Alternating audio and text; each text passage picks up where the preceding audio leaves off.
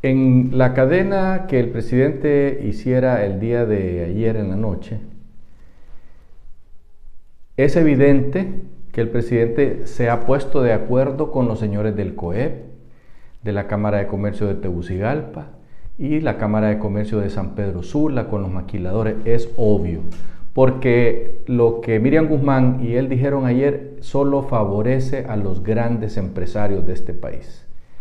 Señor presidente, se les ha olvidado que en Honduras las MIPIMES somos el 90% de las empresas de este país, que le damos trabajo a, un millón y medio de hondureños, que por nosotros es que Honduras camina como camina. No es por las empresas grandes ni por los exportadores, es por nosotros las MIPIMES y por los hondureños que están en Estados Unidos sin trabajo en este momento y que como no son reconocidos en las planillas, esos hondureños ya no van a mandar dinero a sus familias aquí en Honduras. Señor presidente, a nombre de las empresas pequeñas de este país y microempresas, le pedimos que haga un alto en su caminar en este momento y piense en ese millón de MIPIMES.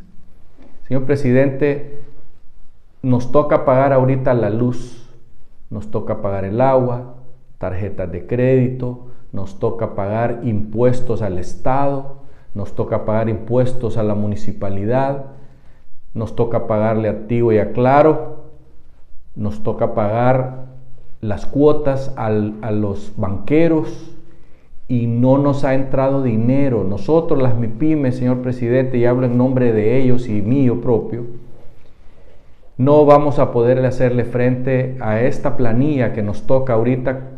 O pagamos la planilla o pagamos los impuestos sobre ventas, señor presidente. Las ventas que hacen las MIPIMES normalmente son ventas que se cobran a 30 días o más.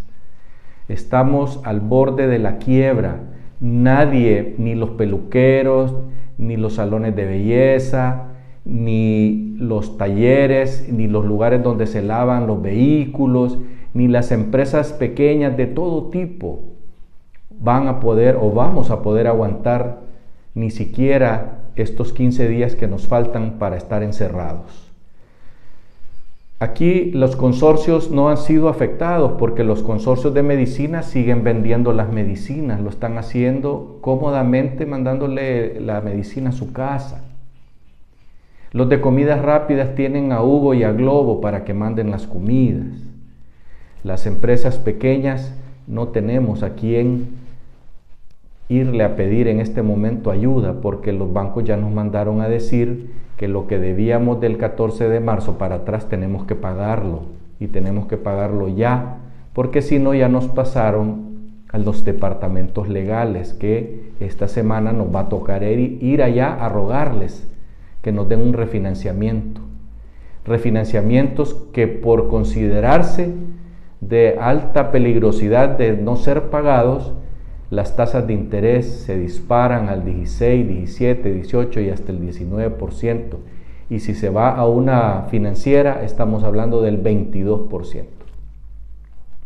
Señor presidente, las MIPIMES, las minipymes, las micropymes, estamos al borde de cerrar nuestras empresas y van a salir a la calle miles de empleados. Estaban preocupados porque una empresa de zona libre se está yendo y dice que va a cortar a 4.000 empleados. Las MIPIMES tenemos cientos de miles, señor presidente. Esa gente viven de lo que nosotros les pagamos, algunos a diario, algunos a la semana, a otros quincenalmente.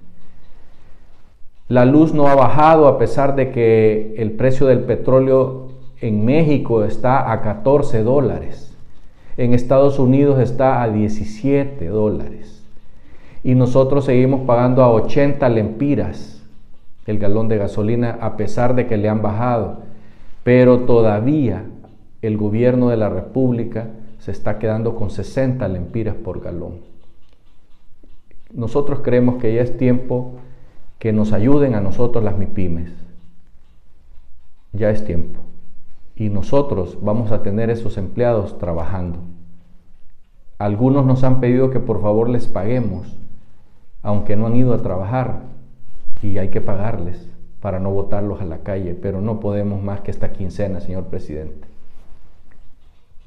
Hasta pronto.